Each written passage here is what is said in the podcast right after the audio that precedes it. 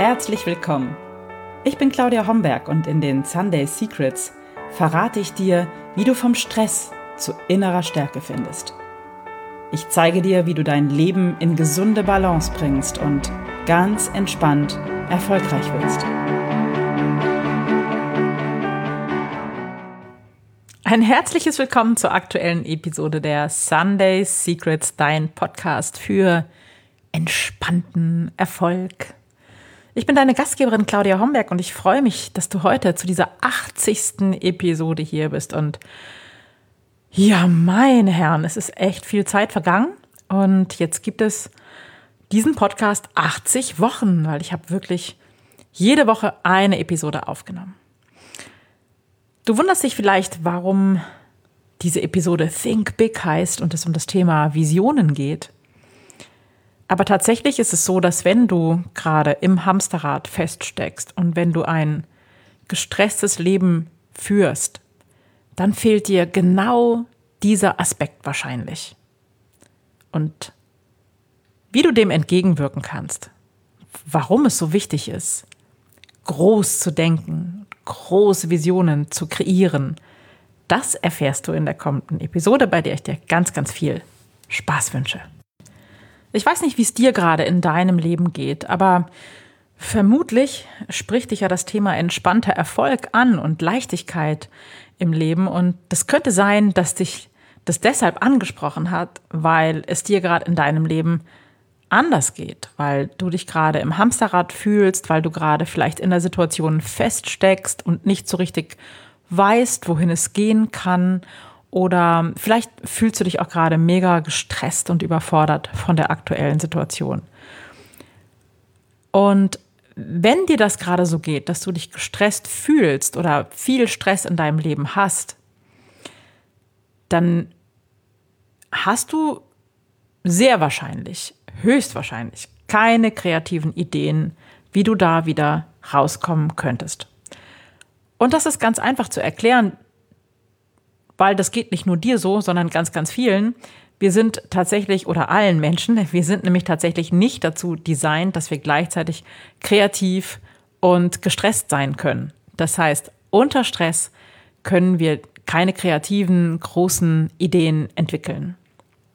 Unter Stress sind wir mit einem Tunnelblick auf dem Weg, ja, ich sag mal, Flucht oder Kampf, auf, in der Entscheidung zu kämpfen oder zu flüchten eben und, und können nicht tolle kreative Lösungen entwickeln, wie wir da wieder rauskommen. Es fehlt uns da einfach an, ähm, an der Inspiration, an den guten Ideen. Und es ist ganz normal, weil wir, unser Gehirn ist einfach nicht dazu in der Lage.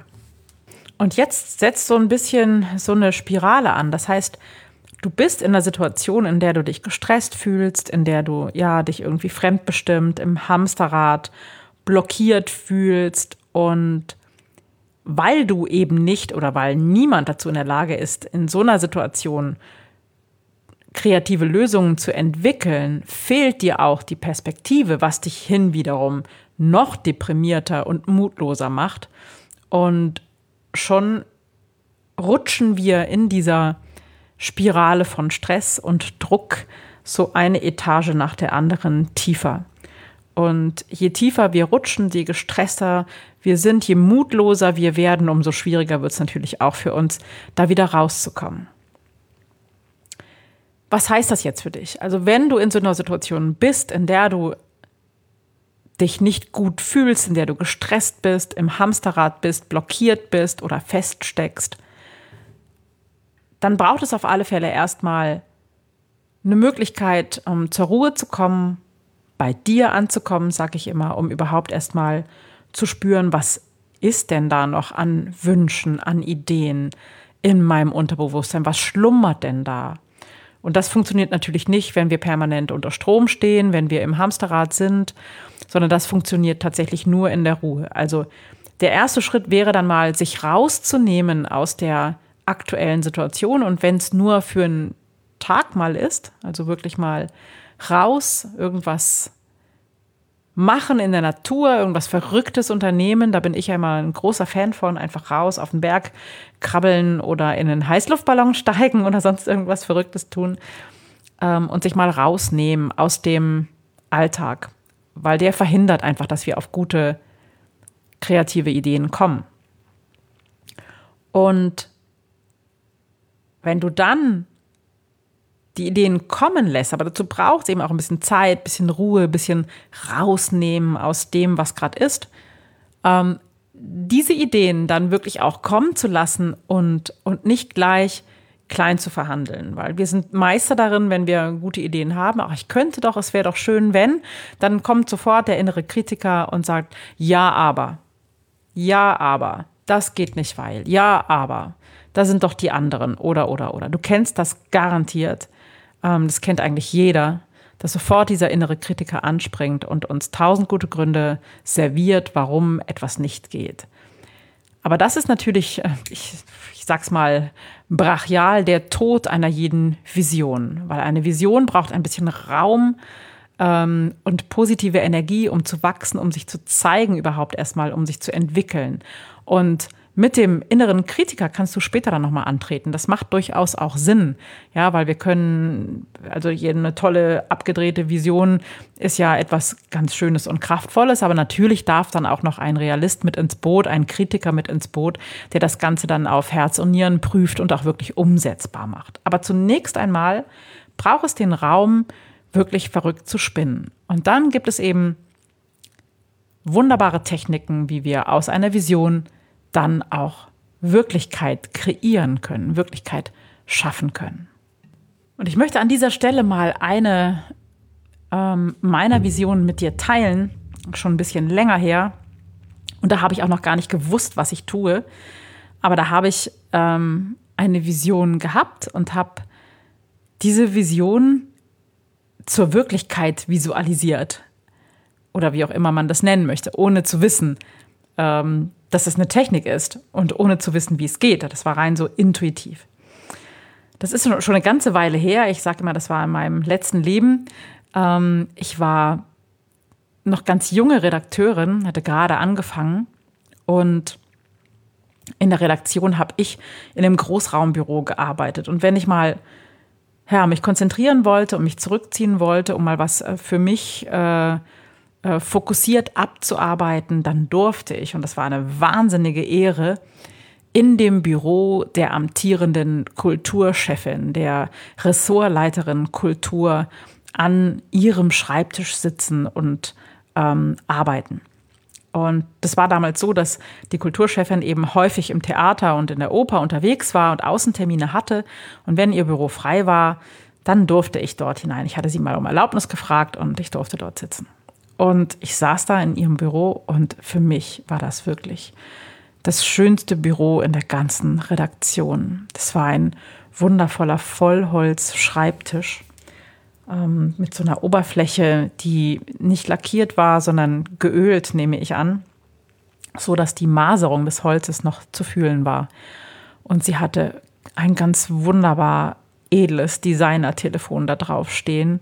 Sie hatte sozusagen das Redaktionstelefon, hatte sie ausgewechselt, in irgendeine Schublade gesteckt und hatte ihr eigenes Bang und Olufsen-Telefon dorthin gestellt. Also wirklich ein ganz, ganz schönes und edles Teil.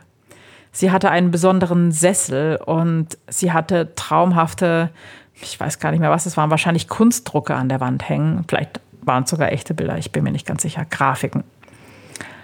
Und sie hat auch eine ganz besondere Schreibtischlampe, nicht wie alle in der Redaktion, sondern eben ihre Schreibtischlampe, die ein ganz wunderschön weiches, warmes Licht am Abend macht, machte.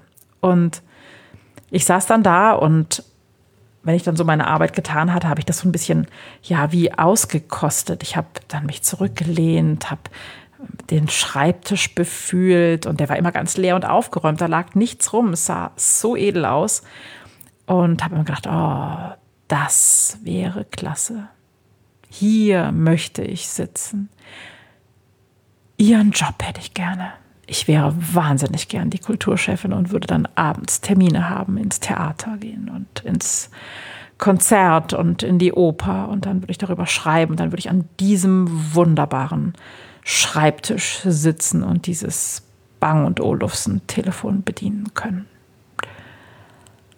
Ach, das hat sich großartig angefühlt. Ganz fantastisch.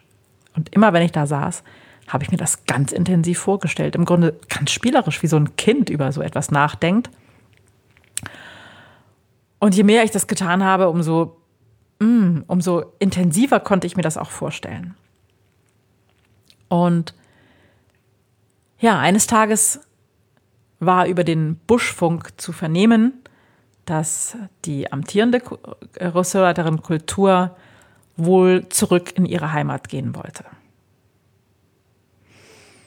Kaum hatte ich das vernommen, habe ich mir einen Termin beim Chefredakteur gemacht. Ich habe keine Ahnung, was mich da geritten hat. Ich habe all meinen Mut zusammengenommen, bin bei ihm ins Büro marschiert, habe mich hingesetzt und gesagt, ich weiß, dass die Ressortleiterin Kultur gehen möchte und ich möchte ihren Job. Der hat mich angeguckt wie ein Bus. Wirklich. Total überrascht. Ich war ungefähr 20 Jahre zu jung und Meilen davon entfernt, den Job anzutreten. Aber ich wollte es unbedingt. Und das hat er gesehen. Ich glaube, er hat die Idee für sehr verrückt gehalten und ich habe den Job auch nicht sofort bekommen, sondern es gab dann noch mal eine Interimslösung und der Kollege blieb dann aber nicht, der blieb glaube ich nur drei Monate oder so etwas. Und dann hat er sich an mich erinnert und ich habe den Job bekommen. Und ich war zehn Jahre lang Ressortleiterin Kultur. Ich habe in diesem wunderbaren Büro gesessen, an diesem herrlichen Vollholz-Schreibtisch mit der tollen Maserung. Leider hatte sie ihr Bang und Olufsen Telefon mitgenommen, als sie ging. Aber die schöne Schreibtischlampe blieb da. Und ich habe neue Bilder an die Wand gehangen. Und ich hatte mir auf diese Weise meinen Traumjob visualisiert und habe ihn manifestiert, in mein Leben gezogen. Und entstanden ist dies nur und ausschließlich, weil ich eine große, kühne, ein bisschen verrückte Vision hatte. Damals hatte ich noch keine Ahnung, wie so etwas funktioniert und äh, was eine Vision ist und wie man visualisiert und wie man sein Unterbewusstsein anzapft, um überhaupt so eine Vision aufsteigen zu lassen. Ich hatte noch keine Ahnung von Vision Boards und Drehbüchern, die man schreiben kann und keine Ahnung von den ganzen Tools, die es gibt, um erstmal seine Vision zu schaffen, um erstmal seinem Unterbewusstsein auf die Spur zu kommen, um diese innersten, tief innersten Wünsche aufsteigen zu lassen. Ich hatte wirklich keine Ahnung davon. Aber inzwischen mache ich das seit vielen, vielen Jahren, ähm, dass ich mindestens einmal im Jahr, meistens mehrmals, genau in diesen Prozess gehe und gucke und wirklich sozusagen nach innen gucke, was da in mir schlummert. Denn jeder Wunsch ist wie so ein Samenkorn für etwas, was in der Welt entstehen kann und was du manifestieren kannst, was du zur Wirklichkeit werden lassen kannst. Und so eine Vision, die ich immer, ja, so Vision Boards und so, das mache ich sehr intuitiv, also da gehe ich nicht sehr planvoll vor. Das heißt schon planvoll, aber nicht Verstand geführt, sondern eben aus dem Unterbewusstsein, aus dem, aus meiner inneren Weisheit heraus. So ist auch das Vision Board zu diesem Jahr entstanden und spannenderweise steht oben drüber, im Podcast kann man blöderweise kein Foto zeigen, aber ich würde das gerne tun, oben drüber steht Imagine 2020. Und ich hatte keine Ahnung, was das bedeutet, aber irgendwie ist Imagine, dieses schöne Wort, auf meinem Vision Board gelandet. Und für mich bedeutete es zunächst, zu träumen und für 2020 nochmal größer zu denken, in neue Richtungen zu denken und ja auch noch ein paar verrückte Ideen Wirklichkeit werden zu lassen, wie zum Beispiel die Fahrt im Heißluftballon, die ich letzte Woche unternommen habe. Dazu gibt es auch eine eigene Podcast-Episode. Oder das Buch zu schreiben, was fast fertig ist und noch ein bisschen Feinschliff jetzt braucht.